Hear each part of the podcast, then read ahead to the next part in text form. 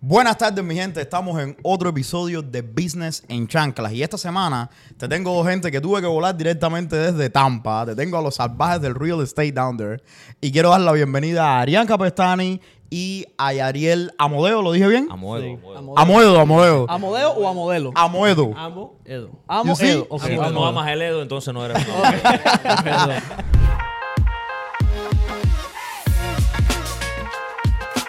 Pero quiero decirte que ellos son los que están básicamente moviendo la industria del real estate down there en Tampa. Y quiero que tú tengas una idea de qué es lo que se está moviendo y que tengas a los profesionales, la gente que de verdad lo está haciendo, hablándonos un poco de cómo están haciendo esto. Ludwig, ¿cómo tú estás hoy? Bien, bien, bien. Aquí firmando con hora de Texas. Normalmente no firmamos el podcast a esta hora. Es verdad, pero, es verdad. Pero estamos con hora de usted allá. Así So- que bienvenido. Gracias, por venir. Gracias por venir. ¿Cómo te sientes? Mira, primero que todo, no tengo chancleta. No te dijimos de la pero chancleta. No me dijeron de la chancleta, vamos a Fue ponerla ahí culpa para de que nosotros. la gente sepa. Claro, pero para claro. el próximo sí vamos a ¿Vas traer a traer chancleta? Vamos a traer chancleta El directamente próximo de tiene que ser en Tampa, ¿eh? Bueno, si van a Tampa, entonces hay que usar chancleta de playa. Yo sé que usted no tiene muy buenas playas aquí. Papá, yo tengo no- que llamar al pedicure mío. Ese es el problema. yo tengo- no es que- yo una uña ahí hace tres años. Me dijeron que de la construcción no salieron nada bueno, más que una no, uña. Yo ahí. trabajé en la construcción. Nada más te digo eso. No, tengo chico. unos pies de albañil que para qué. Gracias, muchas gracias por la invitación. La verdad que eh, llevamos siguiendo hace rato el, el podcast. Gracias, Y es una cosa como que cuando tú la ves en social media, dice, oye, a lo mejor un día yo puedo estar ahí. Y mira que se dio rápido, así que muchas gracias por No, gracias por venir y vamos, vamos, a, vamos a cortar straight to the chase porque yo sé que hay mucha gente que se preguntan cómo yo empiezo en esto que tú estás haciendo. Primero hablamos un poquito acerca para que las, las personas entiendan qué es lo que estás haciendo ahí abajo en Tampa y cómo fue que terminaste en todo esto. Cuéntame un poquito de ti y cómo llegaste aquí. Bueno, como todo cubano, como todo inmigrante, eh, llegamos a este país persiguiendo un sueño, buscando la manera de salir adelante y de cambiar un poco el futuro, no solamente mío, sino de mi familia también allá en Cuba. Y después de dar varios tumbos por todo lo que tiene que ver con ventas y negocios, terminé leyéndome un libro que se lo recomiendo muchísimo a todos siempre, que es Padre Rico, Padre Pobre, Yep, me gusta de mucho. Robert Ki- Kiyosaki. Kiyosaki. Y el libro esencialmente hablas todo sobre real estate. Cómo tú puedes crear eh, riquezas a través de real estate, cómo tú puedes crear todo un negocio a través del real estate. Y un día estábamos en la casa, recuerdo, y, y le dije a mi esposa, oye, vamos, tú sabes qué, voy a sacar mi licencia de real estate porque es algo que, que creo que me va a apasionar. Y tenía varias amistades que estaban en el mundo y, y me hablaban muy bien de real estate. Claro, una cosa es verlo desde afuera Claro. y otra cosa es entrar al mundo en realidad. Yo pensé que, que ser agente de bienes raíces era abrir una puerta, te gusta la casa, firma aquí y dame el cheque y nos fuimos. Dicen que la hierba en casa del vecino siempre está más verde que la. bueno, que quiero decirte que en ese caso estaba bien verde Sí. y la mía estaba bien oscura. Entonces, eh, para seguir comentando, empecé, saqué mi licencia, por supuesto, de real estate, empecé como un realtor, normal, absolutamente normal. Y, y vi que había una gran comunidad hispana, y sobre todo en el área donde nosotros vivimos, en Central Florida, que estaba muy o sea, les necesitaba mucha información. Querían comprar casa, querían invertir en bienes raíces, querían invertir en bienes raíces y les faltaba esa, esa información que es tan importante. Y creo que ese fue el nicho que yo empecé a, a- trabajar, a trabajar directamente con mi, con mi comunidad hispana, sobre todo con los cubanos que viven bastante ahí y me enfoqué mucho en darle toda la información que ellos necesitan para cómo arreglar sus taxes y cómo comprarse una casa de la manera correcta. Y eso fue lo que me ayudó, sobre todo en los primeros dos años como agente de real estate, a ser bastante exitoso en, en la industria. Y bueno, ya de ahí, eh, después de dos años, casi tres años, siendo agente de bienes raíces, creo que, que ya la misión como agente de bienes raíces estaba cumplida y una nueva meta se me estaba Abriendo. avecinando, ¿me entiendes? Se me estaba abriendo y, y era abrir una compañía de real estate. Y para no hacer el cuento tan largo, vino la pandemia, todo el mundo se estaba saliendo de la industria y fue cuando Llegó dije, la "No, hora cero. Hay que, hay que Una pregunta, down". cuando tú dices una compañía de real estate para la gente que nos está viendo, ¿a qué te refieres? ¿Una So, compañía una, de broker? una compañía de real estate, que es la que tengo yo, que se llama Home Prime Realty, estamos radicados en el área de Tampa y San Pi. Es una compañía como yo soy el broker de la compañía, de la compañía, y realtors empiezan a unirse a mi brokerage. ¿Cómo sucede esto? El realtor es como si fuera un agente libre. ¿verdad? Pero tiene que siempre estar bajo un broker. En el caso mío, yo estaba bajo Century 21 cuando yo era realtor. Y cuando decidí hacer mi compañía Home Prime, se me empezaron a unir muchos realtors, sobre todo nuevos, porque les gustaba la estrategia que yo utilizaba para eh, vender, para negociar y sobre todo para enseñarlos a ellos. Entonces, las cosas empezaron a suceder. empecé con dos realtors, éramos yo y mi esposa que está ahí. Y después otro amigo que se nos unió, o un amigo que vi- visitó a mi amigo y le dijo, únete con él. Y bueno, ya vamos a, a Wow. 70 ya realtors. 70. Y Wow. 70, Wow. muchísimo. Y, y Ariel, cuéntame un poquito acerca de ti, porque yo sé que según estuvimos hablando antes de, de- de empezar el podcast, ustedes, a pesar de que los dos son cubanos, no se conocían desde Cuba y se conocieron aquí. Cuéntame un poco cómo fue que tú te metiste en esto y cómo pasó todo esto. Um, so, yo vine, mi padre era un inversionista en real estate por accidente. Ok. So, um, de la forma que él invertía era bien old school. So, save up all the money y entonces ir y ponerlo en una Sí, sí, casita. ahorra, ahorra, ahorra y ponlo en una propiedad. Um, so, he didn't leverage, él no usó dedo, él no usó nada de eso. So, yo vine de ese, de ese mundo más o menos y vi lo, lo bueno que eran. Todos los meses él pasaba el día primerito y recogía su chequecito. Y yo dije, wow. Esto es lo que hay. Um, Pacífico. So, en el 2020 nosotros teníamos un negocio, un assisted living facility de viejitos. Um, so, That's interesting. Eso es bien interesante. Sí. so, yeah, um, y yo era el que lo estaba corriendo cuando, cuando vino el pandemic y todas esas cosas. Di tu edad, Um, por favor, para que sepan en ese yeah, tiempo. tengo No, en ese tiempo cuando estabas corriendo el Assisting Living. 24. Wow. So, oh, you've been- 25, so tú, estás- tú has estado corriendo negocios desde tempranito. Pretty much. Wow. Yeah. So, yo an- antes de...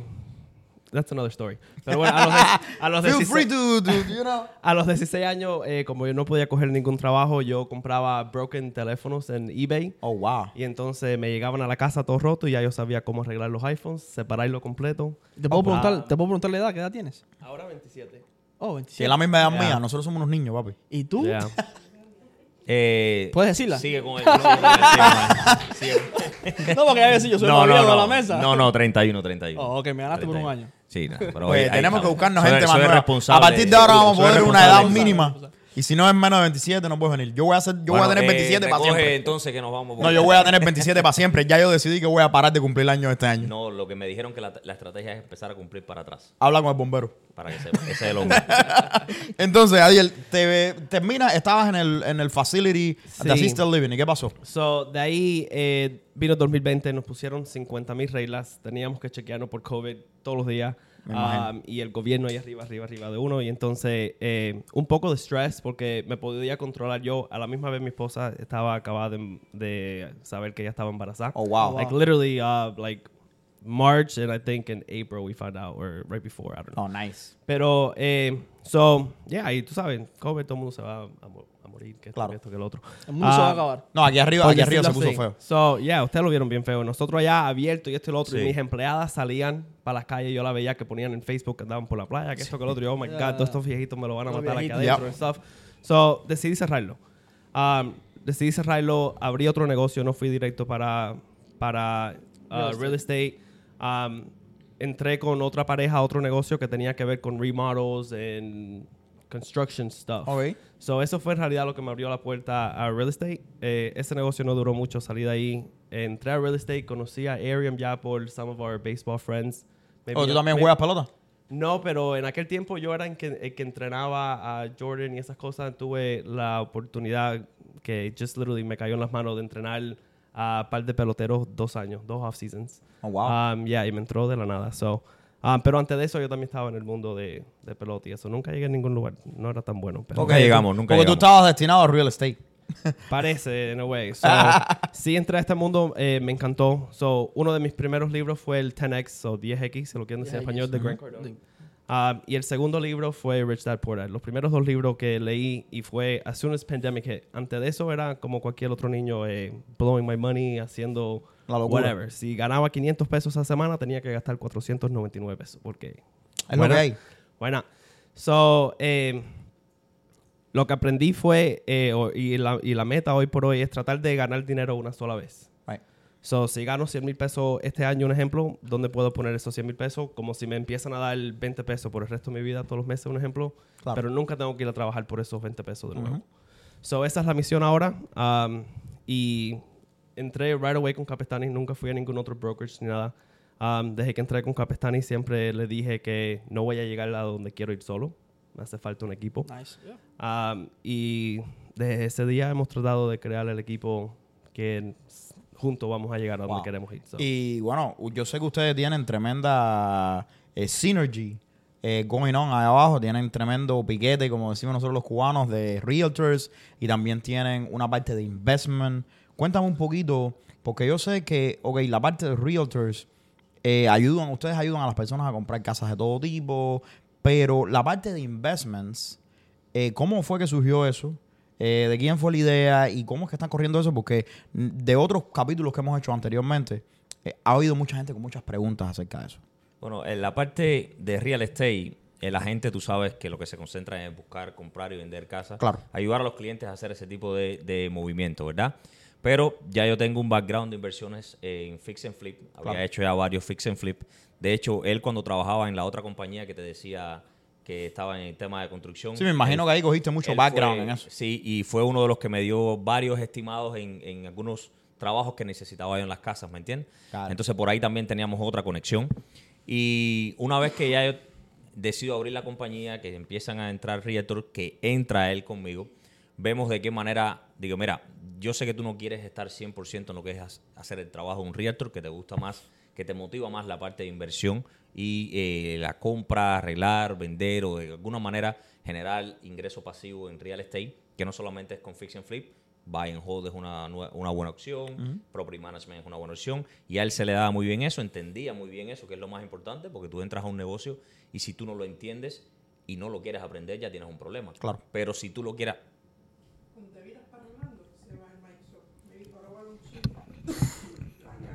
¿Cómo? ¿Así? Ok, ya, perfecto. So, cuando tú ya encuentras una persona que en realidad entiende el negocio y que está dispuesto a estudiar más para crecerlo, él era ese tipo de persona, ¿me entiendes? Entonces decidimos decir, mira, vamos a hacer esto, vamos a hacer un partnership con la parte de inversión, vamos a separar los dos negocios, aunque vayan juntos, créeme que son dos, dos entidades que corren completamente separadas, porque la concentración y el, y el manejo de un negocio de inversiones en real estate no tiene absolutamente nada que ver con el manejo de un, de una- de un negocio de real estate como compañía Claro. de realtors también, ¿me entiendes? Sí, Y son dos cosas separadas, Correcto. Y ahí fue donde él entró, donde se buscaron los programas adecuados, las estrategias adecuadas y yo creo que te gusta lo que tú haces, ¿no? Yeah. Um, a mí me encanta y hablo con mucha gente todos los días y conozco mucha gente nueva todos los días. Um, nosotros hacemos mucho outbound, so no tenemos lo que ya tú tienes específico, no sé ustedes, pero um, que es el inbound, ojalá. Claro. Ese es el punto. Ese es el punto, right? Um, pero por ahora y nos ha funcionado, ha sido muchos outbounds y creando un, un sistema. Un sistema. routine de Cuéntame. esa manera. ¿Cómo, fun- cómo, ¿Cómo es el día a día en la vida de, de alguien como tú que viene por las mañanas y llama a dueños de, de negocios, a, a dueños de propiedades y básicamente se dedica a entender cuál propiedad es un buen negocio para yo poder comprar, cómo comprarla? Y cuéntame un poco de cómo es el día a día ese, qué es lo que hacen. So, ¿De alguien empezando o de alguien ahora? ¿De ti? ¿Qué tú haces todos los días cuando llegas a la oficina? Por- pero bueno, empezando fue muy diferente a Right. cómo es No, no, ahora, ahora, So, que yo sé que ya están en the next level. I mean, so ahora tenemos un equipo que es el que prácticamente um, son VAs, uh, Virtual Assistants de los filipinos que nos llaman el día entero. ¿Qué sería de nosotros si los vi? Gracias, Our- our muchas gracias. Cien mil gracias. eh, so esa gente, a mí ahora mismo estoy aquí sentado con ustedes y el teléfono me está vibrando que están entrando leads. Claro. So, eso fue the number one thing que me cambió mi negocio. A mí Es- también, tú sabes. Yeah, ¿A que quién no?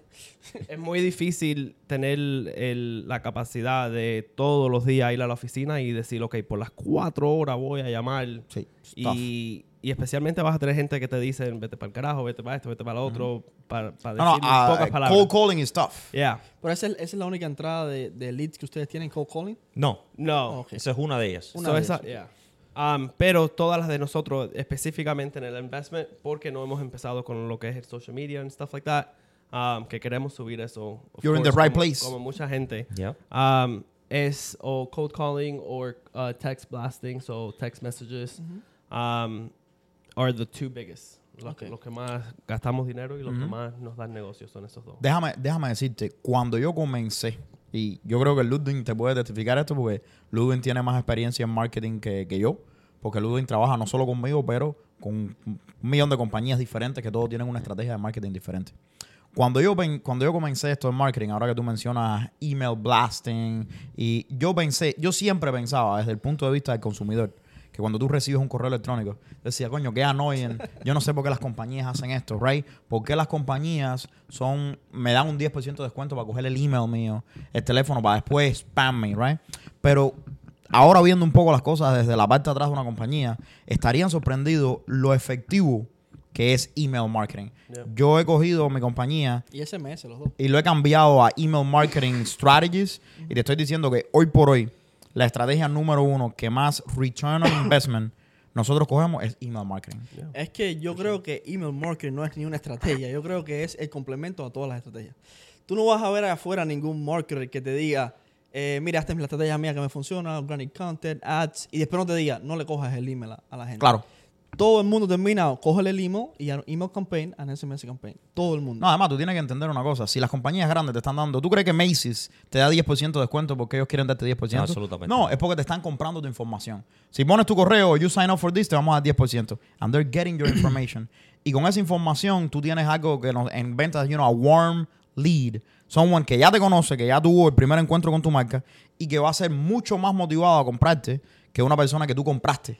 Yeah. Que tú, los leads que tú compras. No solo eso, es que ahí tú vas construyendo las características de tu demográfico. Vamos a decir que tú coges 500 gente y esas 500 gente tú las metes en, un- en una base de datos. Tú sabes la- el tipo de gente que te está comprando y tú construyes una, como una comunidad y haces advertisement basado en ese tipo de gente. Y puedes hacer targeting basado en ese tipo de, de, de perfil, por decirlo de una manera. Sí, claro, Facebook lookalikes, Ya, that. lookalikes, exacto. Yeah. Eso, eso es lo que estábamos hablando el Ajá. otro día, de que eh, no era lo mismo hacer un advertising por hacer un advertising que ser un advertising dirigido directamente Claro. a, ese, a esa base Muchos datos. marketers, yo, yo he estado sorprendido. Yo he hablado con marketing agencies que no entienden esto de que, ok, vamos a poner tu anuncio, le vamos a poner dinero y lo vamos a meter delante de un millón de personas. Entonces, cuando tú comparas una campaña que tú le pones, yo lo he hecho, dos mil dólares en advertisement, en Facebook Ads, y, lo, com- y comparas el performance con una campaña que le pones mil, pero lo pones en un, en un lookalike audience, o sea, tú le das 500 contactos a Facebook que dice el tipo de gente de mi compañía, el tipo de gente que me compra a mí es esto. Y Facebook usa su magia y bueno, entonces encuentra un millón de personas que lucen como este tipo de personas que yo te di. El performance de la campaña, a pesar de que gastaste muchísimo dinero, es like three times better. Pero gastaste menos dinero. Yes. Exacto. Sí, ahora mismo con una buena segmentación tú puedes coger una leads en centavos. Y eso es lo que la gente no entiende. El otro día voy a tirar a alguien para el agua, discúlpenme. Tíralo, tíralo, tíralo, tíralo, tíralo, tíralo. está- estábamos sentados en un meeting, yo y Yane, la gente de, de atrás de las cámaras, y gente que realmente está en el negocio por mucho tiempo, que tienen mucho dinero, y tienen el, el- la persona que tenía encargada, no voy a decir nombre porque probablemente lo conocemos. Pero no iba a tirarlo para el agua. No, no, no, no, no voy a decir Güey, nombre, Nos tumban el podcast Sí, sí. No Es peligroso, entonces. Lo decimos en Florida. En Florida lo Lo decimos. decimos en Tampa, en Tampa lo decimos. para que no nos puedan llegar. Le él, él empieza a hablar, entonces nosotros estamos hablando de estrategia, de las cosas que podían hacer. Bueno, él, para hacerte cuento corto, él me dice, no, porque nosotros lo que hacemos es boosting. Nosotros cogemos... Los posts and eh, no, no hacían ni post. Lo que hacían era, ¿cómo se dice esto? Lo- los reviews de, los- de los- clientes They boost. y, y they Le ponían dinero. Fíjate que yo y Anela nos miramos y hicimos así. Estás botando el dinero completamente. Literal. Y entonces nosotros le preguntamos, bueno, ¿cuál es el you know, your rate of conversion? O sea, ¿cuál es tu, tus números? Ah, no, nosotros no te podemos decir porque Facebook no te dice exactamente your rate of conversion. I was like, hmm, something is off here. Pero no sé, seguimos la conversación y después una de las estrategias que le dimos a la compañía fue hacer email marketing. Porque yo soy de los que termina siempre la estrategia, cógele el email, cógele el contacto a las personas. Claro. Y él me dice, no, pero ustedes hacen email marketing. Eso es cosa del 2016. Yo le dije, oh, ok. Estamos en el lugar incorrecto. Estamos en el lugar... Déjame, eh, déjame decirte, yo siempre hacía coger la información de la, de la persona después. Ahora ese es el número uno Sí, mío. sí, sí, yo quiero que el primer contacto que tú tengas cuando tengas, cuando estés en contacto con mi compañía, sea yo siendo capaz de retain your information. Porque lo que pasa es que la gente no se da cuenta de que YouTube a lo mejor es the hottest thing today. TikTok a lo mejor mañana es banned. Instagram, las, las- las redes sociales son compañías privadas que aparecen, desaparecen y hacen lo que les da la gana. Entonces, la única manera de really have actual ownership de la información de tu cliente es reteniendo la información del cliente. Entonces, esta estrategia de te voy a dar algo gratis de valor y tú me vas a dar tu información a cambio. No solamente me va a ayudar a mí a retener la información del cliente, pero al mismo tiempo me va a ayudar a mí a saber cuál es el interés que tiene el cliente. Porque si yo estoy dando un- una guía gratis para que tú te arregles el crédito y tú me das tu información a cambio de eso, claramente tú tienes un interés activo en arreglar tu crédito. So, tú sabes que el próximo email que te va a llegar de la automation mío va a decir, hey, ¿tú, tú quieres arreglar tu crédito? ¿Por qué no haces una consulta gratis? Right? And that's what you want. Y la gente no se da cuenta de eso. Y en real estate, y perdóname, y, y me corrigen si, si no es así, tenemos e- esta mentalidad de hacerlo todo manual. Yo llamo a la gente, yo cojo esto, yo hago lo otro. Y eso está muy bien, porque uno tiene que mantener las cosas personalizadas, pero cuando tú haces las cosas en gran escala, eh, no se puede ser todo manual porque no hay manera y los errores humanos ocurren todo el tiempo. So, No, what te limitas a las horas también de tu... Claro, I mean, Tu trabajo. eh, ¿cuántos, imagínate que tú le tengas que mandar un correo electrónico a toda la gente todos los días. No, no, y eso, eso fue una salida que vimos nosotros muy, muy beneficiosa y que nos ha llevado a alcanzar una base, nos ha llevado a crear una base de datos mucho más grande de esta manera. Gracias a Dios existen software allá afuera que te permiten Claro. mantener este tipo de, de- de conexión con los leads a través de batch emails o batch text. Sí, sí, sí, sí, claro. Eso, sí, exacto. Pero si no, imagínate, todo fuera manual. Manual, sí. Envía un correo. ¿Cuántos correos no van para el spam? Increíble, mucha gente todavía sigue haciendo esas cosas. No, no, yo, Increíble. yo he tenido, yo he visto compañías que hacen literalmente anuncios eh, en la televisión todo el tiempo. Se gastan medio millón de dólares en, en advertisement. Y tú te acuerdas, y entonces, y entonces me dicen, ok, cuando nosotros hacemos la matemática, me cuesta 250 dólares coger un lead. I'm like, what? Estás pagando 200 veces más de lo que puede. Do- más. Imagínate tú que ahora mismo el rate de, el último rate que yo tuve en Facebook era, me salía el lead a uno, pu- uno- un dólar con 23 centavos, something like that. Eso es I cheap. mean, cada negocio es diferente, too, Right. though, porque nosotros hemos hablado de esto, so nothing, obviously nothing Right. against your business, pero un ejemplo, eh, no voy a decir especialmente nosotros to try and like special Right. us out, pero una, algo que me di cuenta en, en los primeros años en real estate es una, una transacción de real estate, la gente lo ven como maybe una transacción en su vida, si acaso Right. dos. Hay muy poca gente que en realidad están allá, ¿sabes? Buying houses toda la semana Right. o todos los Sí, meses. que or no son like inve- inve- inversores, son gente... So, el click rate para other accountants, uh, credit repairs, uh, these like other service business, um, the conversion rate's a lot faster and cheaper than 100%. what it would be for No, no, yeah, of course. like pero, pero al final del día, no, I mean, it's not the kind of. Yo estoy seguro eh, que cuando tú pones, por ejemplo, la compañía tuya en el pie de business que hay en los Estados Unidos o, the people that you can service, you you don't even cover point two of the market. Not even close. Right? So, cuando tú vas a, la, a, la, a esta idea de, ok, sí, tengo menos clips porque el servicio que estoy dando es un servicio que es menos requested que credit repair. Por ejemplo, credit repair is a huge industry porque todo el mundo necesita credit repair at some point, quitar esto, lo otro, right? Investing not quitan, so lo much. vuelven a poner. Claro. No, no, es, es así. Investing not so much. Pero al final del día, it's about getting your advertisement al frente de as many people as you can and the right type of people. Ya, de la manera Right. efectiva, más efectiva que puedas. Yeah, I mean, even hasta en real estate, el- la mejor compañía de real estate es el que mejor hace el marketing. Of course. Déjenme hacer una pregunta. ¿Cuántos productos ustedes tienen ahora mismo? Bueno, así, eh, y lo estábamos hablando ahorita en la reunión, lo que estamos eh, tratando y visualizando es que seamos una, una tienda de real estate donde tú llegues y tengas todo tipo de productos. Todo. So, tú todo referente a real estate.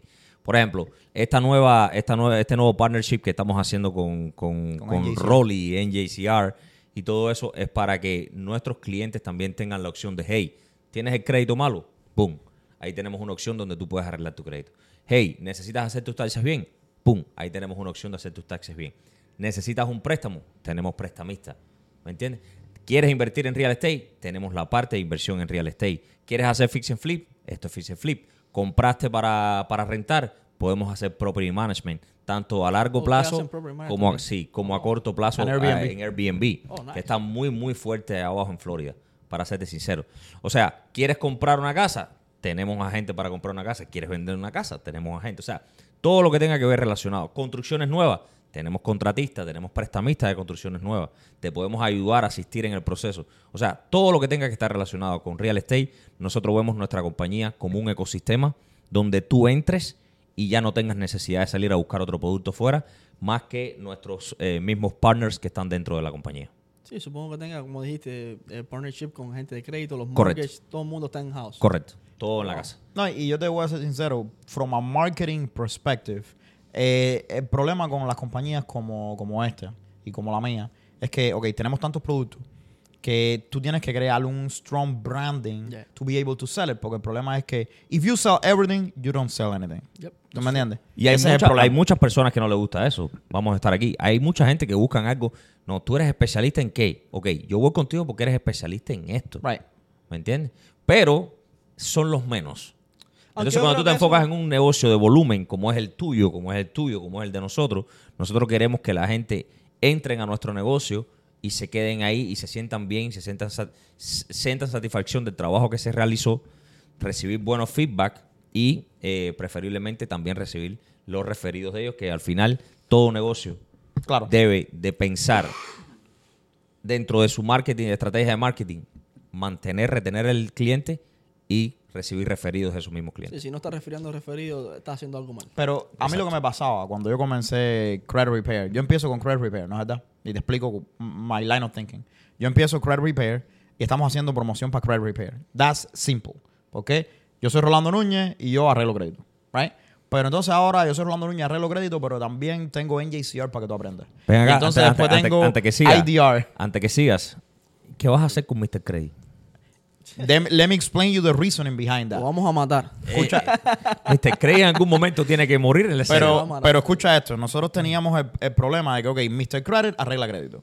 La razón por la cual nosotros creamos a Mr. Credit es porque, ok, NJ Credit Repair, cuando tú lo oyes, dice, ok, la- toda la promoción es, estoy en traje, ah, so- estoy en una mesa, estoy hablando de información seria, porque cuando yo estoy manejando your financials, tú no quieres una persona too playful, Correcto. porque it gives the wrong impression. Are you serious to help me or not? Pero al mismo tiempo, eso no lo ha cortado a todo el mundo, porque si estamos en la, en la comunidad latina, te voy a llamar y tú vas a ser el tipo en el- en de eso que nada más que habla inglés. eh, yo no sé lo que estoy haciendo, quiero ir con el tipo serio que habla de todo esto. No. So, entonces creamos a Mr. Credit, que es como un ambassador de la misma marca de nosotros, que es el tipo que sale en el podcast, que es el que habla del carro, right? Ese tipo de La cosas. marca personal. And that worked pretty well. Pero a medida de que los productos se extienden, ahora el you get mixed messages y nosotros hemos tenido eh, esas repercusiones. So, tú eres el que arreglaba crédito, pero ahora tienes NJCR y ahora tienes Independent Debt Relief y ahora haces insurance. So, la gente get confused. ¿Qué es lo que tú haces, right? Entonces, how do you solve that? Hay dos maneras. O tú creas a really, really strong brand, este Home Prime, and Home Prime does all this, pero you're buying Home Prime. O entonces creas una, una- un strong personal brand. Como por ejemplo Cardone, right? Strong personal branding and then you sell whatever you want. Yeah. You can do either or. Ahora, personal Tú branding. puedes hacer los dos también. Yeah, personal branding is real good these days. I was Real gonna say, popular. personal, I si tuviera que escoger uno, personal branding Personal all day, branding porque personal branding ahora mismo, you, tú estabas hablando de esto earlier, me parece. So, Grant Cardone mañana puede ir a vender diapers Sí. y sería el number will- one diapers en, en Yes. los Estados Unidos. So, La razón por la cual NJ, Cre- NJCR ha sido tan, tan successful es por eso mismo, porque ya teníamos un strong personal brand. Yeah. Pero Aunque soy sincero, yo, yo mantuviera los dos. Yo me No, no, sí, por mucho supuesto. más en personal brand, pero también le haría ah, marketing a la compañía. Claro. Sí, porque lo está- eh, ahí, ahí estás trabajando la diferenciación. O sea, tú entraste por el personal brand, pero ya ahí en el mismo funnel te dice dónde es que tú vas a caer. Exactamente. Y yo me enfoco en negocio. Y el otro día estaba leyéndolo en un libro, les debo el libro, no sé cuál es, que decía, cuando crees un negocio, créalo para que sea vendible. Tú no puedes crear un negocio para mañana, en dos años, disolverlo. Tienes que crear un negocio para en dos años poderlo vender. y no Probable- sé, probablemente estabas leyendo mil, eh, 100 Million Dollar Offer de Hermosi. bueno. porque- ese libro estuvo buenísimo. Yeah, mucha gente piensa que la mayoría de la gente se hicieron millonarios en los Estados Unidos con like either investing o lo que sea y no, ha sido vendiendo negocios. vendiendo negocios. Exactamente. Private equity. Yeah. Mira, la mayoría, yo estaba viendo los otros días que la mayoría de los millonarios en los Estados Unidos se hicieron a través de real estate. Yeah. Pero la mayoría de los billonarios se hicieron a través de private equity. Que private equity es tú compras negocios Yeah. y los vendes. Ahora, ahora mismo, y, y, bueno, yo no sigo mucho a las Kardashians, pero si tú te das cuenta, what they're doing is kind of the same thing. Tú tienes un strong private uh, personal brand. Todo lo que tú le pongas el nombre Kardashian se vende porque son muy populares, ¿no es verdad? Entonces tienes a las Kardashians doing private equity. Vengo, compro esta compañía de cosméticos y porque es Kardashian, the sales go up and then I flip the company. Yeah. Or I keep equity. And that's how you make billions. Entonces, at the end of the day, esto es replicable a large scale and a smaller, a smaller scale. Dándote una idea de que sí, tienes que tener una marca que sea vendible. O sea, si tu marca está muy atada a tu personal brand, no es vendible porque cuando te, cuando te quitas tú, Ese, sales go ese- down. ese es el problema también de personal brand. Right. Por eso So you estoy gotta do contigo both. en la parte de que mantener los dos. So personal brand en un momento va a traer el lead, va a traer el lead, pero ese lead tiene que ir directamente al, al- a, la- A una la- marca. a una marca en específico. Porque el día que tú salgas del negocio, ya pierde perdiste- mucho valor el, el mucho negocio. valor. Y ven acá, Adrián, porque está, hemos hablado mucho de marketing, pero tú tienes un equipo de como 70 personas. Sí. Háblame un poquito de HR, de cómo es. No, cómo yo quiero- funciona yo- todo eso. Yo porque- quiero saber qué es la propuesta que tú le propones a esa gente que se vaya contigo. Porque 70 personas es un a concierto, ¿eh? A people. Bueno, yo en realidad no le hago ninguna propuesta. Ok. Para serte sincero. De la manera que, que ha funcionado Home Prime y la manera que Home Prime ha atraído a, a los realtors, que son la base de la compañía, porque no soy ni siquiera yo, son ellos la base de la compañía y de las cuales le estoy muy agradecido, es la conexión que tienen ellos con el proyecto y que tienen ellos conmigo, como persona, como broker, ¿me entiendes? Porque yo soy uno más. Yo tengo 31 años nada más. Yo no soy el típico broker que anda en traje corbata con un Bentley. Papi, para Todavía. ponerlo en una corbata en Tampa, No. eso fue un show. Oh. Déjame decirte que somos dos. Hermano. Yo llegué vestido de traje. yo llegué vestido de traje abajo, que manejé desde la Florida, desde, desde Miami hasta, hasta allá arriba, hasta Tampa. Y cuando llego, díceme el Welcome to Miami, el lugar donde we don't use suits. Yo con un, po- un- con un polo normal, tranquilo, ¿me entiendes? No, pero siguiendo, siguiendo tu pregunta, que es muy buena, eh, ya te digo, ellos sintieron como una conexión, van sintiendo poco a poco la conexión conmigo de que yo soy uno más, de que yo no soy una competencia para ellos y de que la manera que está establecido Home Prime es para ayudarlos a ellos a crecer. Cada uno de los realtors debe entender que necesitan su marca personal como tú dices, necesitan la marca personal y necesitan la marca de la compañía. En este caso yo soy la marca de la compañía, pero ellos necesitan también que los diferencia a ellos de otros reactores allá afuera. Entonces nosotros lo ayudamos a ellos a crear esa marca personal a través de estrategias, ¿me entiendes? Que utilizamos en la compañía y que utilicé yo mismo cuando estaba activamente vendiendo casas como realtor allá afuera, ¿verdad? Entonces, ¿qué me fijé yo mucho y entendí por otro libro que les quiero recomendar que se llama El secreto de la ley de la atracción? En eh, ver las energías de las personas. Empezar a conocer si una persona también está en tu misma página, si está en, en la misma página positiva que tú. Conocer quién es quien te drena la energía y quién es quien te eleva, ¿me entiendes? Entonces me, me convertí en alguien muy bueno identificando bueno. esas energías, ¿me entiendes? Entonces, cuando ya tú tienes a alguien dentro de tu, de tu compañía como realtor, en este caso, y les gusta el trabajo que estás haciendo con él o con ella, en este caso, el 90% de la compañía todas son mujeres, la mayoría son mujeres. eh, ¿Eso es bueno o malo? yo digo que es bueno porque ayuda mucho el brand. Oh, ok. ok. ¿Me entiendes? Sí, sí, ¿Cómo ok. ¿Cómo Ayuda. ayuda muchísimo al brand. Entonces, eh, la compañía está basada en eso, que todos estemos en la misma página en cuanto a energías, ¿me entiendes? Y yo no he gastado absolutamente un solo dólar en promoción. Oh, wow. No he gastado un solo dólar en advertising para que vengan. Yo no llamo a un realtor para que venga a mi compañía. Son mis mismos realtors los que están actuando como promotores. Oh, wow. A ellos les gusta el trabajo que se está haciendo, van allá afuera, conocen a otros realtors. Los realtors hablan entre sí, como cualquier business partner habla entre ellos. Se dice, hey, mira, ¿sabes qué? Tú deberías venir a mi compañía porque creo que ahí te pueden ayudar esto y esto y esto. Dale, inténtalo. Vienen, se sientan conmigo, tenemos una conversación, charla típica. ¿Quién eres? ¿Cómo llegaste a esto? ¿Cuáles son tus intenciones en real estate? ¿Me entiendes? So, preocupándome por la persona, más no en cuanto esa persona me pueda eh, devolver a mí en cuanto a dinero, o sea, retorno de inversión. Yo a mí no me interesa eso. A mí me interesa es cómo yo puedo ayudarte a crecer tu negocio. Y creo que esa es la energía correcta que se está viviendo ahora mismo en mi compañía.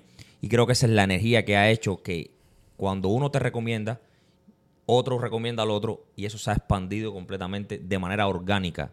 ¿Me entiendes? Soy muy fan del orgánico porque es lo único que tú puedes tener control. Al momento en que tú empiezas a poner dinero atrás de, de un advertising, en el caso de la parte de real estate, te va a entrar cualquier tipo de persona. Y yo no quiero cualquier tipo de persona que me dañe ya lo, lo que se ha hecho, la comunidad que se ha hecho. Lo importante de crear una comunidad es que sea orgánica y que todo el mundo esté en la misma página y que vibren en la misma frecuencia. Porque el momento que entre una oveja, eh, para no decir la palabra, en el... En, en el, en Una oreja el- negra, Eh, negra, canceled, dilo. Eh, tú en chancla, dilo. En el momento que entre una oveja oscura al, al- al rebaño, eso puede dañar la comunidad completa. ¿Me ¿Me entiendes? Entonces no queremos que eso suceda. Ok. Queremos que esa papa podrida, vamos a decirlo así de esta manera, no, no dañe todo el cultivo. Eso es peor, ¿eh? No quiso decir negra, pero dijo. Are you discriminating against potatoes? No, no, no. no, Are no. you discriminating against potatoes? And I noticed that you said papa. Do you assume it's gender? Is that what you just do? Me había No, no, no, Me no había ¿eh? ella, pero vamos, vamos a decir la pape. Uh, there you go. Now, La now we're getting. Mira, Ok. me gustó una cosa que dijiste y que llevan diciendo los dos. Se han enfocado mucho en la educación. Sí. Yo creo que eh, un negocio que se educa, es básicamente la gente, los dueños de negocios que se educan, avanzan mucho más rápido lo- que los que están haciendo lo mismo todos los días. Correcto. So, yo quiero saber cuál es la propuesta educativa que ustedes tienen en la compañía de ustedes y qué los hace diferentes en esa propuesta educativa. Porque han mencionado varios libros fuertes. De hecho, El Secreto es uno de los primeros libros que yo me leí cuando empecé a leer. Yo el secreto me lo leí antes de dar la última, porque no puedes, te da no la puedes dar la última. sin tener el secreto. Fíjate que el primer video de dar la última dice, te voy a dar el secreto, ¿tú me entiendes? Porque ya yo me había leído el libro. Mira, muchas muchas de las cosas que, ya te digo, que se han implementado en la compañía son, son gracias a la llegada de él. Y él sabe que yo le estoy eternamente agradecido por eso. Y fue el que me dijo, mira, te estás trabajando doble. Estás trabajando doble en el sentido que yo hacía un meeting todas las semanas de lo mismo. Y de lo mismo. Y de lo mismo. meetings. ¿Me entiendes? Me decía, grábate, bro. Usa la plataforma esta, Zoom. Usa esto. Graba, eh, tú, lo, lo que tú grabas, ponlo en un drive, comparte el link para que el que entra nuevo pueda ver ya eso que, que ya estuvo grabado y que Un ya sistema se de dijo. training. Correctamente. Entonces dije, mira, ¿sabes qué? Creo que tienes razón. Y empecé a hacer un sistema de entrenamiento completo de la compañía. Para decirte lo sencillo, el reactor entra nuevo, sin absolutamente nada de experiencia, y mi reactor en menos de tres semanas sabe completamente todo sobre real estate, qué cosa es una transacción desde cero, cuál es el ABC de una transacción, y más allá tenemos clases también de inversiones en real estate, que es lo que hace que nuestros reactors se diferencien de los otros. Porque en la reunión que tuve ahora por la mañana estábamos hablando precisamente de que el reactor, 95% de los reactors se enfocan en, en dos cosas cómo buscar compradores y cómo buscar vendedores. La propuesta, respondiendo a tu pregunta que damos nosotros en Home Prime Realty, es precisamente esa, que seas un reactor más allá de lo que está allá afuera. Que no te, que no te enfoques solamente en comprar y vender, sino que te enfoques en ser una- un recurso importante para tu cliente y que puedas ayudar a tu cliente a resolver cualquier tipo de, re- de situación, no importa sea comprar o vender, sino también poder invertir. Una pregunta, después que instalaron este sistema o que crearon el sistema, ¿han visto algún cambio en el negocio o no? Mira, yo me dijiste que me ibas a preguntar sobre cuánto genera el negocio y eso me Sí, tiene es- un poquito nervioso. Déjame decirte que esa es la pregunta espérate, caliente, Espérate, ¿eh? espérate. Eh, yo te voy a decir una cosa. Te puedo decir que Home Prime ha tenido dos etapas y va para la tercera ahora. Y el año que viene irá para la cuarta. Porque estamos en constante evolución. Y eso es lo que estamos buscando precisamente. Que haya una evolución constante y que el reactor sienta que nosotros estamos trabajando para que ellos tengan su evolución también en, el, en, el, en la industria de crecimiento, ¿no es así? Y cuando empezamos, como no había plata, yo no tengo un fondo indexado detrás de mí invirtiendo absolutamente nada. Era yo solo. Claro. Dinero que venía para acá, dinero que iba para allí. A veces le decía de las rentas te pago la semana que viene y le mandaba un cheque sin fondo. Esas son cosas que, Sí. que suceden. a Cuando te doy de el negocio cheque y te digo, eh, no lo cambias, estás bien. Exactamente. Entonces son cosas que uno como dueño de negocio por detrás las vive, pero no las cuenta. ¿Me entiendes? Entonces, pero eso es lo que te hace grande. O sea, eso es lo que te hace crecer. Y saber, yo estuve ahí, no tengo problema con volver a llegar ahí porque sé cómo salir de ahí. Claro. O sea, que yo creo que ese es el, el, el ABC del negocio. No, pero Uno empieza a, a evolucionar en el negocio cuando se da, se da cuenta que no tiene miedo a caerse. Yo me puedo caer 20 veces y me voy a parar 20 veces. Yo creo que eso es un... Pero tú sabes cuál es, importante. tú sabes cuál es la razón por la cual nosotros le preguntamos a los dueños de negocio cuánto dinero hace el negocio de ellos. Porque la puerta siempre está abierta. Pues somos chismosos. Y somos chismosos y la gente quiere saber. Tenemos que es la caliente, no le gusta a nadie hablar de dinero, pero aquí hay que hablar de todo.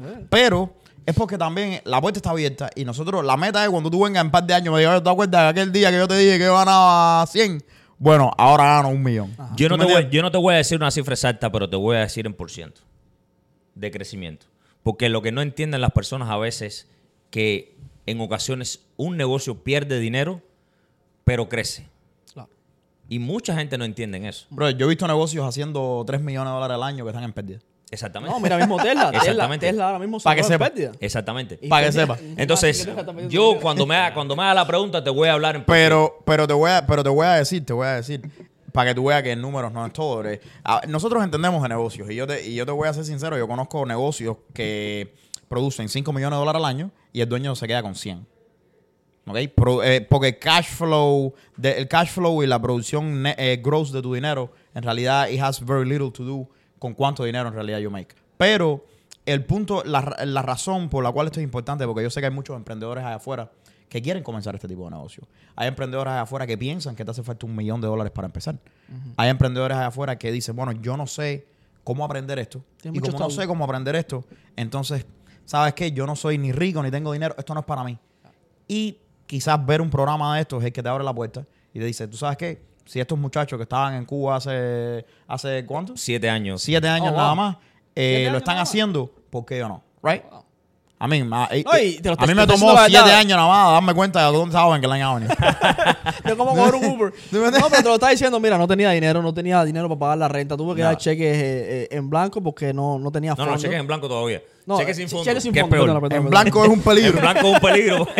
cheques sin fondo y entonces tú cuentas el struggle, tú cuentas lo que, lo que pasaste para llegar a donde estás, que es la realidad, porque las redes sociales y muchas veces el advertisement, es lo que vende. especialmente, especialmente en la parte de real estate. Yo te Sí, estoy nos venden- diciendo. nos venden mucho. Yo te estoy diciendo y lo hablaba y lo hablaba eh, ahorita. Yo entré a real estate producto de yo ver, seguir realtors. Claro. Que Mercedes-Benz, seguir trajes, que, que viajes en, en Déjame hacerte cruceros. una pregunta a ustedes dos que están en real estate.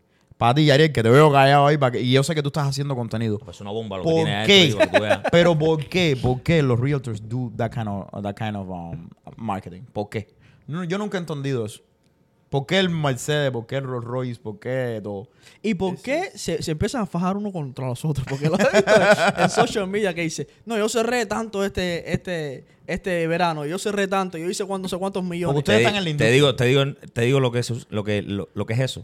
Una total estupidez. Sí, porque a tu cliente ideal no... no Eso, al- es que al cliente le molesta eso. Sí, Claro. Por supuesto. ¿Me entiendes? Al cliente le molesta eso. Pero te lo voy a decir yo desde una perspectiva de negocio. Yo, I'm doing fairly well en los negocios míos.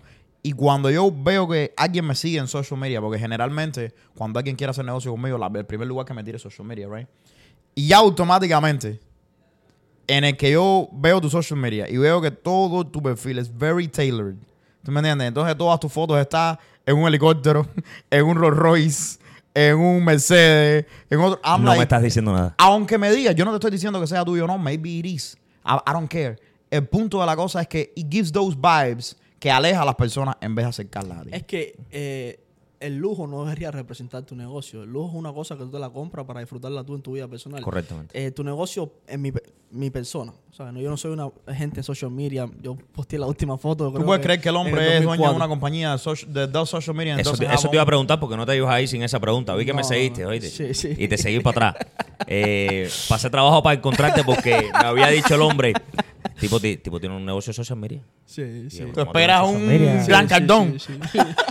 Un negocio de social media. No, no, no. Pero, pero te voy a, o sea, te voy a decir. su defensa, la cara de la Yo sé, me, I mean- me vi porque después vi que eran pareja. I dijo, ok, sí, Cabetani. son pareja, ¿no? Sí, eh, o sea, son pareja. Cabetani, eso no puede ser la cara de la compañía Es que porque se este, te cae el este, este griego yo no lo puedo poner en las redes sociales.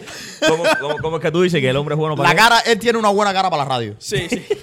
Very good, very good, very good. No, pero, pero, pero te, voy a, te, te voy a decir, o sea, yo fui buscando eso. Sí. No te voy a mentir. Sí, sí. Yo dije, el tipo es dueño de una compañía de marketing. La mayoría de la gente. Yo voy a buscar 70 mil seguidores, 100 mil seguidores. Sí, no sí, me sí. importa si son comprados o no. Tipo, tiene cuatro fotos. Cuatro fotos y en las cuatro sale mal.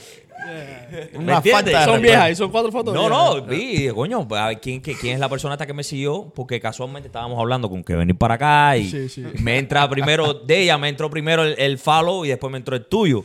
Y dije, ella sí está bien representada, se ve que todo su negocio representa marketing, pero acá mi compañero, Es que yo soy la parte No oscura de la compañía. Tú eres- Yo- tú eres yo el- soy el el empleado, yo soy caro la Tú puerta. eres el background.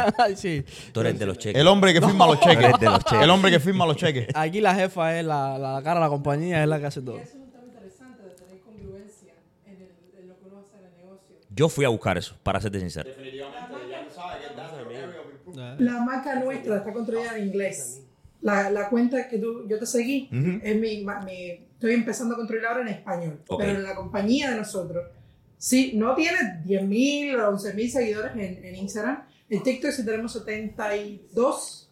Que, y fue por eso, porque nos pusimos, yo dije, espérate un momento, ¿cómo nosotros vendemos algo? Claro. Que no podemos mostrar que tenemos, porque ¿qué pasa? Que estábamos trabajando muy duro en los clientes y no estábamos enfocándonos en nuestra marca. Y el año pasado dije, no, dijimos, acá y le metimos con todo. Y en un mes llegamos como 40.000 seguidores en TikTok. Y de Eso, ahí seguimos súper. creciendo. Pero es nuestra marca de corporativa, ¿ves? Las Correcto. personales apenas las estamos empezando a controlar. Ah, ¿Quiere que, te, quiere que te responda eh, rapidito mi punto de vista y después ya y que el, el, el de él? Eh, con respecto a los realtors, ¿por qué hacen lo que hacen mostrando que si el Mercedes-Benz, que si el Maybe Audi, que si todo aquello? No, es que el realtor quiere vender lo que no representa. Ese realtor que está poniendo eso es porque está buscando un cliente de millón de dólares, de dos millones de dólares, y al final lo que está vendiendo son casas de 350, 450. Y no entiende que ese que le está dando el negocio de las casas de 350, de 450, no le gusta ver eso. Es como he dicho, dime de qué presumes y te de qué Correctamente. careces. Eh, No le gusta absolutamente nada de eso. Porque no hay nada peor que tú llegar, vamos a suponer, en un Bentley, a un barrio donde vendiste una casa de quizás 250 mil dólares y parquear el Bentley ahí a unas personas que tuvieron, que pasaron trabajo para poner un down payment, ¿me entiendes? Que tuvieron muchísimos problemas para calificar. Que todavía para- están pensando si van a poder cerrar. que no entonces sé tú le estás es. restregando en su cara de que tú tienes un Bentley. Yo uno de los consejos que siempre le doy a, a, a mis realtors es que pónganse la ropa y representen lo que van a hacer. Vamos a suponer, sencillo, tienes un cliente bien, bien capacitado, vamos a suponer millonario, que quiere comprarse una casa en la playa. Hoy el día del showing yo no voy a ir en traje, te lo juro. Yo voy a ir en chol de playa, en chanqueta de playa y con una camisa hawaiana. Pero con el manicure, con el pedicure hecho. Completamente, completamente, completamente. Eso- Con el puede- pedicure completo, ¿no? seguro. Entonces, tú tienes que representar el tipo de cliente con el que tú te estás trabajando para que el cliente se siente identificado contigo 100%. y entonces existe una conexión. No hay nada peor que el cliente esté por allá y tú por aquí. Porque al final quieren buscar el medio y no lo van a encontrar. Entonces, para mí es importante la primera conexión entre el realtor y el cliente. Y esa es la clave del éxito de cualquier realtor. Encontrar esa conexión entre el cliente ideal. Por eso yo le digo al realtor, no tengo cliente, no tengo cliente, no tengo cliente. Siéntate y escribe quién es tu cliente ideal. Hay una frase popular afuera que es el avatar, ¿verdad? Escribe quién es tu avatar. Y búscale una semejanza al cliente que tú quieres hacer. ¿Quién eres tú? ¿Qué tipo de cliente tú quieres trabajar? Si tú quieres trabajar un cliente que tú no eres, entonces eres tú quien te tienes que convertir en ese cliente. Muchos agentes de luxury real estate pagan membresías de 25, 30, 40, 50 mil dólares al año para pertenecer a un club de golf o a un club, a un social club de cualquier cosa, simplemente para estar rodeado de ese tipo de personas. Entonces, ese realtor sí está haciendo el trabajo de transformar su avatar en el cliente que él se quiere. So, vamos a hacer un paréntesis ahí. Entonces, lo que te vende la casa o lo que te pone en negocio no es la marca del carro que tú tienes, No. no, es la marca de la ropa que tú tienes, No. sino en el environment que te estás, te estás moviendo y lo que sale de tu boca. y lo que estás estudiando. Correctamente. ¿Cómo te estás preparando y capacitando? Yo, creo que en cualquier negocio que tú estés, eh, la, la clave es, es very, be very knowledgeable de lo que tú estás haciendo. Porque cuando tú no sabes lo que estás hablando, se nota. Y además de eso, sé capaz de expresarte apropiadamente. Poder hablar correctamente, poder escribir correctamente, will make you invincible. Y una ¿Quiere cosa que te- muy importante, duerme las 8 horas que tienes que dormir. Eh, si tienes niños, Bueno. si tienes No, niños, sí. it's a problem. Un comentario eso. Averigua cuántas horas tienes que dormir y duerme esas horas. No Sí. todo el mundo le hace falta las Exacto. ocho, pero- No todo el mundo lo hace A mí me hace falta ocho. como 15, pero no puedo. Be. Entonces tienes que Déjame hacerte una 15, pregunta. Sé que, estás, sé que estás empezando en esto de producir contenido. ¿Cuáles son los challenges que has ¿Cuáles encontrado? no son los Cuéntame, challenges? cuéntame, cuéntame. Todo lo de cuéntame qué es lo que más te gusta, qué es lo que no te gusta, cuéntame. La razón que hago outbound es porque sé que depende de mí, right? so, sé que sí, y, y los números son casi bien consistentes. So, sé que si hago 150 llamadas todos los días, un ejemplo, que voy a hablar con 10 gente, aunque sea, Claro. y bla, bla, bla. En social media pones un post y lo mismo coges un like, que coges 100, que no, no lo vio ni tu mamá, y tu mamá le da like a todo el mundo. Pero tú llamas a tu mamá y te dices, mamá, dale like. Dale like. Um, lo, más, lo más difícil es, eh, en un mundo perfecto, uno, uno grabaría lo que hace en, en- En el día. en el día. diario. Um, que ahí es donde de verdad vieras la diferencia en que quién hace el negocio y quién no. Claro. Um, pero lo más difícil es, uno se siente que su, para mí, en mi opinión, eh, uno se siente que su vida por lo regular es muy aburrida y uno hace las cosas muy repetitivas. ¿Sabes? Tú vas Claro. al mismo gimnasio todos los días, a la misma oficina todos los días. So para tú es like, God Ok, more of the same. more the same shit. Um, y entonces, eso es lo que yo me siento. Y entonces, a veces me siento. eh, en primera, los schedules, pero ya todo eso son más excusas que otras cosas. Eh, para mí, si quieres hacerlo bien, de verdad te hace falta un equipo. Para mí, en todo, en realidad, para mí te hace falta un equipo si lo quieres hacer bien, bien, bien. Um, so, estamos creando el equipo ahora, so, lo estamos haciendo. Tenemos una persona en los Philippines que nos está editando los videos ahora mismo um, y no está funcionando bien. Um, pero estamos esperando que they add a few more para Right. ya cuando empecemos a postear, no, Claro. even if she misses a few days, no nos quedamos atrás. Sí, sí, claro. Tienes que tener un backup. A nosotros nos pasa. Yeah. Yo te digo, eh, yo soy de la, de la gente que tiene la filosofía de que I like to outsource as much as possible. Yep. A mí me gusta el punto de, de hacer un poco de dinero, eso tú le pagas a la gente para que tú tengas que hacer menos. Claro. Right? Entonces, muchas veces cuando somos emprendedores, tenemos esta idea de que porque este es mi negocio, yo tengo que hacerlo todo porque nadie lo hace mejor que yo. Número uno, hay dos errores. Estaría sorprendido cuánta gente que no son los que empezaron tu negocio Lo pueden correr tu negocio mejor que tú. Hay mucha gente allá afuera que son muy inteligentes, simplemente no son emprendedores que van a coger lo que ya tú hiciste y llevarlo al próximo nivel. Porque son más de sistemas y si tú pusiste los sistemas en place, they'll run it better. Pero además de eso, si tú no tienes eh, durante el día tuyo, que yo lo estaba hablando ayer en un video, tú tienes 30% de tu día haciendo cosas que te producen dinero. Y después tienes 80% del día haciendo cosas que son administrativas, que no te producen dinero. So, la meta tuya es contrata personas para que ellos puedan hacer esa parte administrativa. De esa forma tú puedes hacer lo que te hace dinero más tiempo. Yeah. Y con contenido, con creación de contenido y con todo esto, pasa muchísimo. Si tú estás comenzando en esto de crear contenido, es un trabajo full time. Hermano, quiero decirte que sí. Un Richard, trabajo full Richard time. Branson dice, el dueño, creo que ese Richard Branson se llama. Sí. Yo estoy con un nombre que es una barbaridad. Richard. Richard. eh, eh, Richardito, del Ricardito. Ricardito dice que, que es el dueño de Virgin. Ajá. Virgin Islands. Eh, él dice que como dueño de negocio, tú eres el encargado de dibujar el sueño. Ponerlo detalladamente. Contratar las mejores personas para, para, Para hacer que el sueño posible. ejecuten el sueño. Y lo último paso es quitarte el camino. Correcto. Y dejarlo hacer su trabajo. Correcto, porque eh, no, no, no han sido uno, ni dos, ni tres, ni, ni, y creo que no parará de compañías que se han ido a la quiebra producto del mismo dueño. Claro, pero, Oh, yeah. pero Gabestani, el, esta idea de, ok, yo contrato a alguien que es bueno en lo que hace. Tú hubieras contratado a Ariel y le hubieras dicho, ¿sabes qué? Me gustan todas tus ideas, pero no me gusta la tecnología. Yo, las cosas se van a hacer a mi manera. Te voy a, te voy a- do that. te voy a responder, te voy a responder que hubiese pasado si hubiese hecho. Tú lo que pasa es que tú contratas gente inteligente y dejas que esa gente inteligente te digan qué hacer. Si yo no hubiese, si Right. yo no hubiese comprado su, su visión, yo tuviera 20 gente. Y estuvieras trabajando a lot more. I was like number eight, right? I think yo era el número 8 o 9. Número 8 9. Cuando de la llegamos compañía. ahí no teníamos ni Nada. un sistema ni un nada. Nada. Tenemos un CRM que nos da el MLS gratis. Ya. Y dice, usa ese. ese CRM.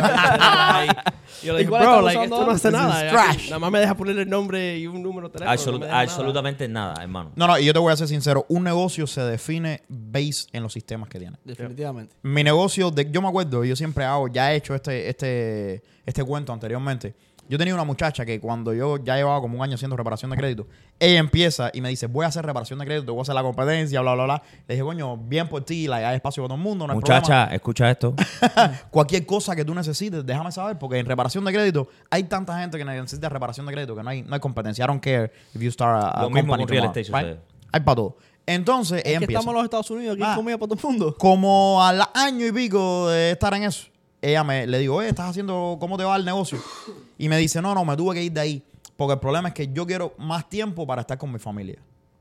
Yo dije, ok, pero ¿cuántos clientes tú tenías? No, yo tenía 100 clientes. Y era demasiado tiempo, no tenía eso. Y entonces yo decía por dentro de mí, you see, yo tengo 500 clientes y yo estoy aquí con tiempo con mi familia. Sin embargo, tú tenías 100 clientes y te tuviste que ir porque no encontrabas tiempo. So, ¿Cuál tú crees que fue la diferencia? Que yo creé sistemas para poder manejar esa cantidad de volumen y ella no lo hizo. Entonces ella chocó con la pared y dijo, no tengo tiempo para nada. Y pues, por supuesto, si tú valoras el tiempo con tu familia, pues vas a escoger tu familia. Pero no necesariamente tiene que ser así. Los sistemas en tu negocio van a definir qué tan personalizado va a ser tu servicio, qué tan bueno va a ser tu servicio y cuál es la cantidad de clientes que tú puedes tener. Eso, eso, ahora es divertido que tú lo dices porque anoche yo estaba en un meeting con un cliente que, que ya se, ya se hizo cliente de nosotros, o está en el proceso, un boring process, que, que tiene una marca de tabaco.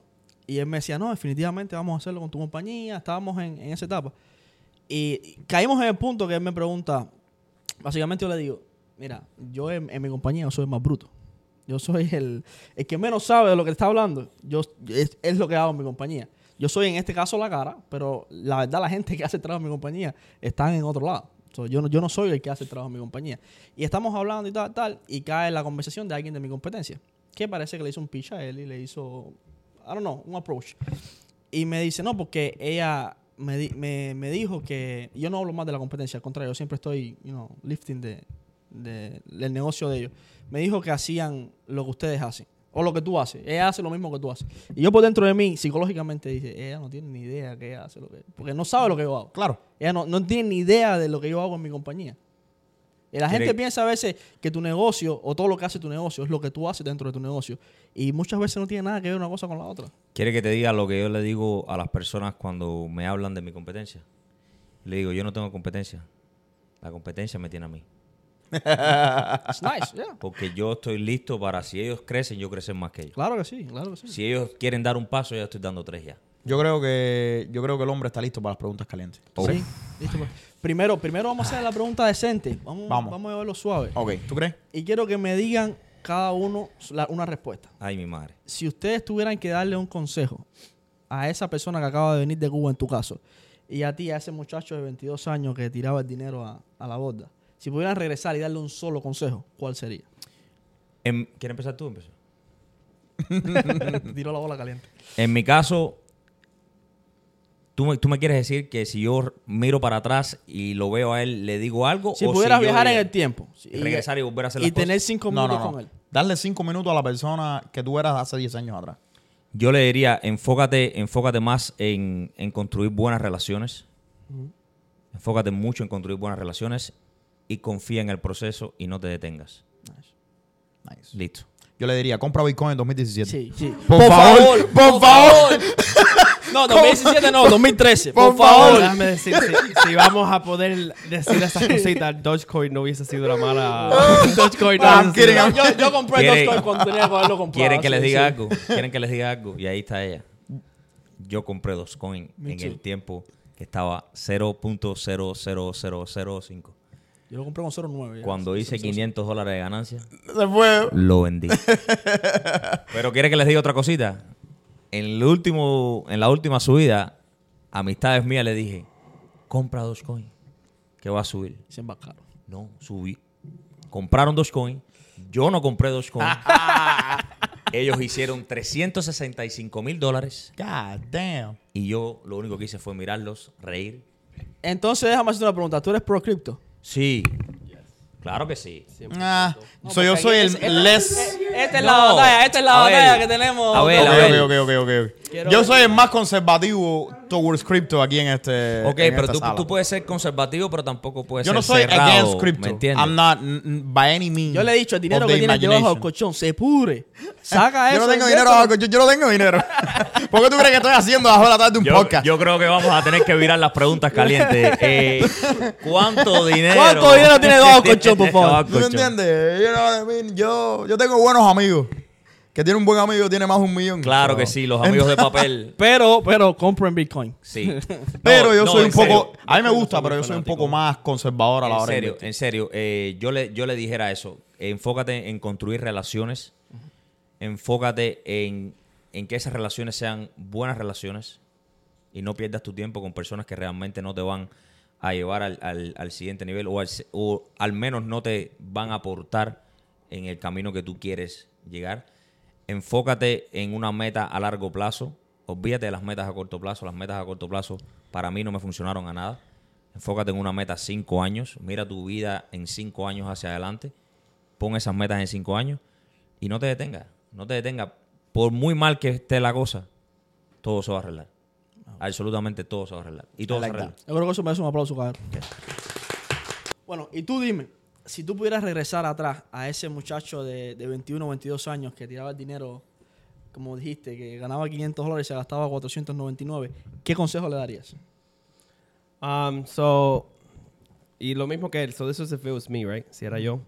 Um, so yo era una persona que, like I mentioned, me, me gastaba el dinero y eso me daba felicidad. cosas materialistas. Tener el zapato, que me pegara el pullover, que me pegara los pants. Yo me sentía like a, hundred, a, million bucks. Um, so me di cuenta, después que tuve mi hijo específicamente, me di cuenta que las cosas materialistas solo te hacen, te hacen feliz, pero bien corto tiempo. Después de la segunda la valla, el pullover se ve viejo. Um, los zapatos que crusty eh, y se rompen, ya este se está rompiendo ya. Um, so, el consejo que le diera es enfócate mucho. Trata de averiguar, prueba muchas diferentes cosas para que de verdad averigües qué es lo que te gusta. So, yo cuando salí del, del negocio que no funcionó fue porque el business partner que invertí dijo, yo, es como yo diga o no va a ser como nada. Y para mí Elon Musk es el business owner más inteligente que hay, no porque él es el más inteligente, sino porque él pone a la gente más inteligente en el mismo cuarto. So, um, enfócate mucho, prueba muchas cosas, así puedes averiguar qué es lo que tú quieres hacer. Maybe real estate no es ni lo que estamos supuestos a hacer, pero aquí estamos. Um, y edúcate mucho, que nadie nunca en la vida te puede quitar eso. Um, y ya, gástate todo el dinero en o vacaciones o educación. Awesome. I like that. Vacaciones y educación, un 50%. Sí, yo No. diría, no, 80% educación, 20% Vacaciones. Ya, Creo. so es- Cuida que a mí se me va la mano para la Sí, otra sí, sí. balanza, like a lot. Sí, sí, ya es familia tuya, ¿eh? Se le va A ver, a ver, yo aprendo mucho por allá por Italia. Es so rewarding. Mira, yo, yo, tengo, yo tengo una cosa y, y esto lo hablaba yo con mi esposa que está ahí y, y ella ha sido parte fundamental en Si tienen a todo- las jefas allá atrás, tengan en cuidado lo que ustedes hablan. este proceso hay, hay que reconocer que eh, tu partner tiene que ser una persona que compre tu visión también. Definitivamente. ¿Me entiendes? Porque si ella no hubiese comprado la visión mía de, de, baby, vamos a hacer esto, esto es lo que vamos a hacer para nosotros. Yo no te quiero a ti trabajando en otro lado, yo te quiero a ti en el negocio. Porque no puede ser que estemos alando para dos lados diferentes. Tenemos que ir para un mismo lugar los dos, si no, no vamos a hacer absolutamente nada. Es muy importante que tu, que tu partner, que tu, que tu esposa o tu marido, si es una mujer la que está viendo esto, compren tu misma visión y trabajen para, para esa misma visión, ¿me entiendes? Yo diría que es fundamental. Eso es sumamente fundamental. Y lo otro, que lo decía y, y- y lo había, no lo había puesto en mi, en mi, en mi frase que dije, que se aplaudió, muchas gracias, es el tema de educación. Yo hubiese querido leer más libros más temprano. Así que si un consejo se le puede dar a las personas que están viendo, que van a ver el podcast, trata de definir, como dice Yari, buscar qué es lo que más te gusta. Y una vez que te encuentres o estés cerca de encontrar que esa es tu pasión, compra, busca, renta, alquila cada libro, cada video, cada documental sobre eso. ¿Sabes por qué? Porque eso te va a poner a ti enfrente de cualquier competidor que puedas tener en el camino. Porque ellos no van a estar haciendo eso. Y lo otro que quería hablar sobre el tema, ya dije educación, el tema de, de los viajes, y tú tienes mucha razón. Nosotros estamos vacacionando hoy. Claro. Esto es vacaciones para nosotros, y lo hablábamos. Yo siento esto como unas vacaciones. Y lo que vinimos fue a trabajar, a conocer personas, porque nos conocimos hoy. Sí. Y no sabes qué puede pasar de aquí en adelante. Conocimos muchas personas buenas hoy. Y no sabemos qué puede pasar de hoy en adelante. Y lo que estamos buscando es que lo que, que lo que suceda de hoy en adelante sea éxito y sea un win-win relationship para ambos o para todos Me nosotros. encanta ese mindset. No, y, Eso es que, lo que estamos y que hay buscando. veces que uno tiene que salirse un poquito de lejos y ver las cosas de lejos. Sí. Para poder ver la cosa Sin completa. distancia no hay perspectiva. Ey, Tú tienes que salirte y ver tus cosas afuera. es así.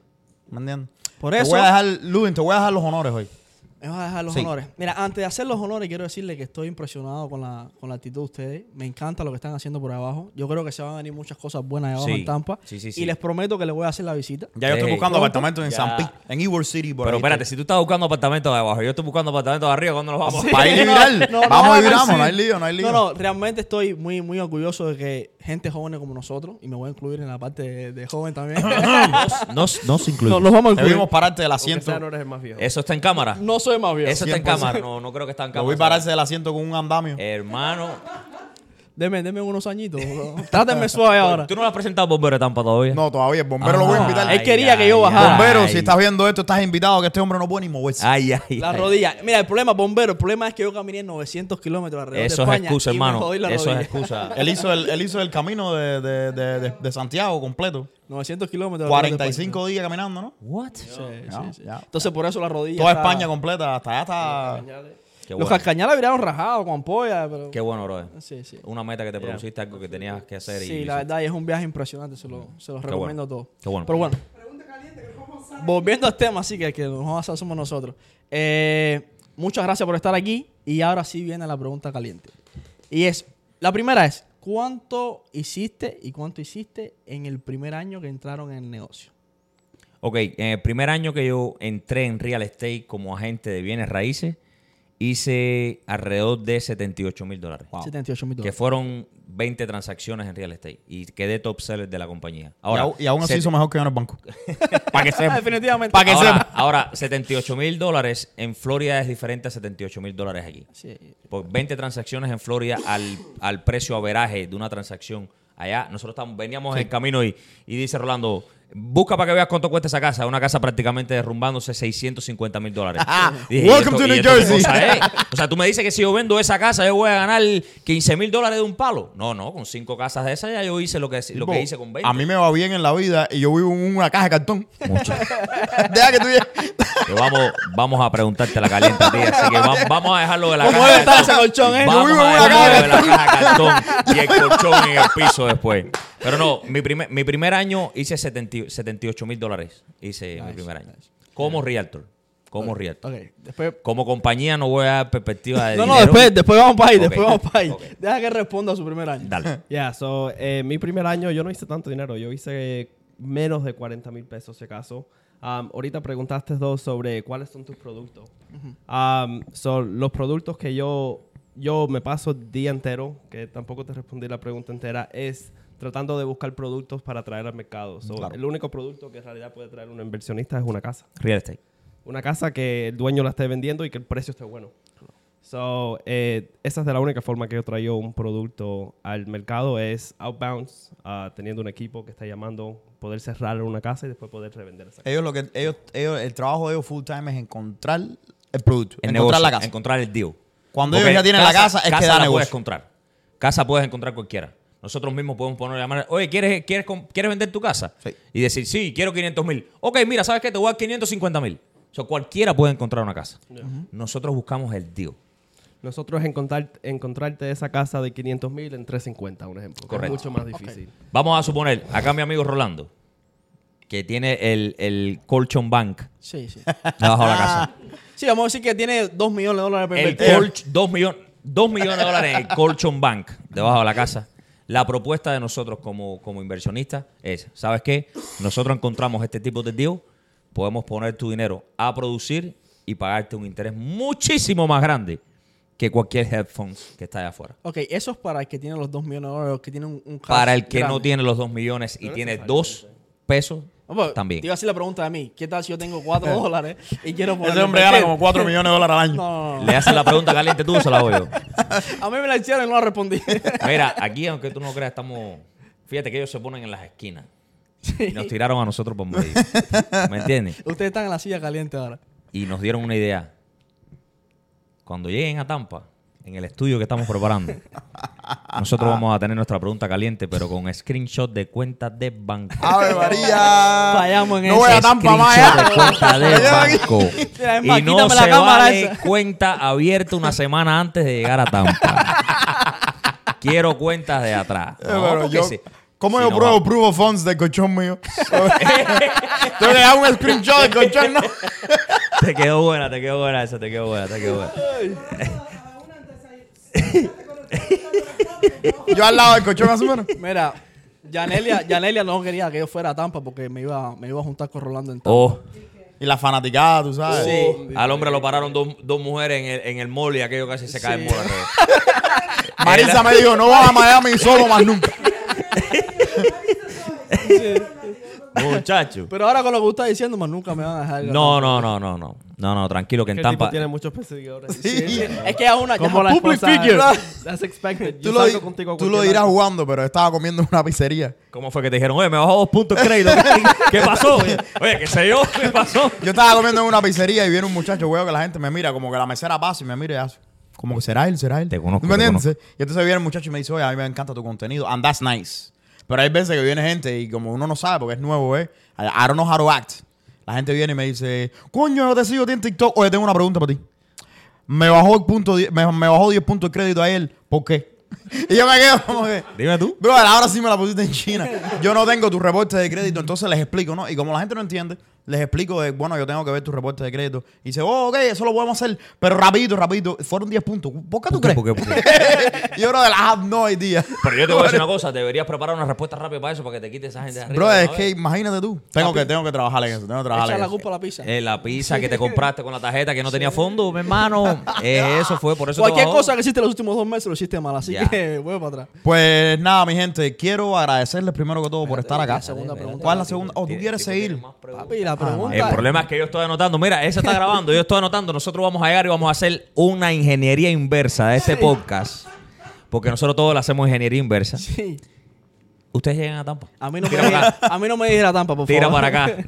Dispara. La, la otra pregunta es cuánto está haciendo la compañía y cuánto se están llevando para la casa ahora. Bueno, voy. Esa es una muy buena pregunta y creo que es, muy buena de contenido para los dueños de negocios de afuera. La compañía el primer año que se abrió, se abrió en el 2020, 26 de, de 26 de diciembre de 2020, plena pandemia. Ese año fue completamente pérdida. Yo creo que ese año yo estaba eh, en negativo alrededor de 26 mil, 27 mil dólares y no estaba usando absolutamente ningún CRM, ningún Todo sistema. a- Todo fue lo que invertí, lo que invertí en remodelación, en muebles, en, en- en productos que necesitaba y en, ¿cómo se llama? En, en la renta que había que pagar, ¿verdad? Entonces ahí la pregunta es obvia, ¿qué se va a llevar para la casa si estamos Al negativos? revés, de la casa para, para, Correctamente. para allá lo que estás Era, llevando. exactamente. Era del bolsillo de la casa para la compañía. mucha gente no entiende Pero eso. acuérdate que estamos hablando de una visión a largo plazo. Si tú tienes una meta y tienes un goal y, y confías en el proyecto que tú tienes, tu misión es a largo plazo, no importa que pierdas ahora. En el segundo año, Inviertas. correcto, en el segundo año, que fue 21 completo, 22 completo, en el segundo año hice el break-even. Que eso para mí es un logro bien grande porque vine de 26 A la- a- a break-even, ya usando sistemas. No, y que tienen tremendo chabang going on down there. Correcto. Deja que tú vayas, deja que te hagan las preguntas a ti. Correctamente. Tengo miedo. Vas a tener que revelar los 4 millones So, hici- hicimos el break-even. De nuevo te repito, no se llevan nada a la casa. Todo regresa al negocio. Todo regresa al negocio de manera de reinversión, de manera de no advertising, de buscar clientes, pero sí que la compañía tenga sus logos bien, Infraestructura. estructuras, eh, muebles que compramos nuevos. Hicimos un cambio para una oficina más grande, por supuesto más cara. O sea, eso es lo que yo hablo de reinversión. Y en este tercer año, y en este tercer año, que yo espero, vuelvo y repito, porque no puedes haber. Proyección es tener ganancias, no te puedo decir cuánto, pero te voy a decir que de primer año a segundo año, nosotros tuvimos un crecimiento de 248%. Oh, wow.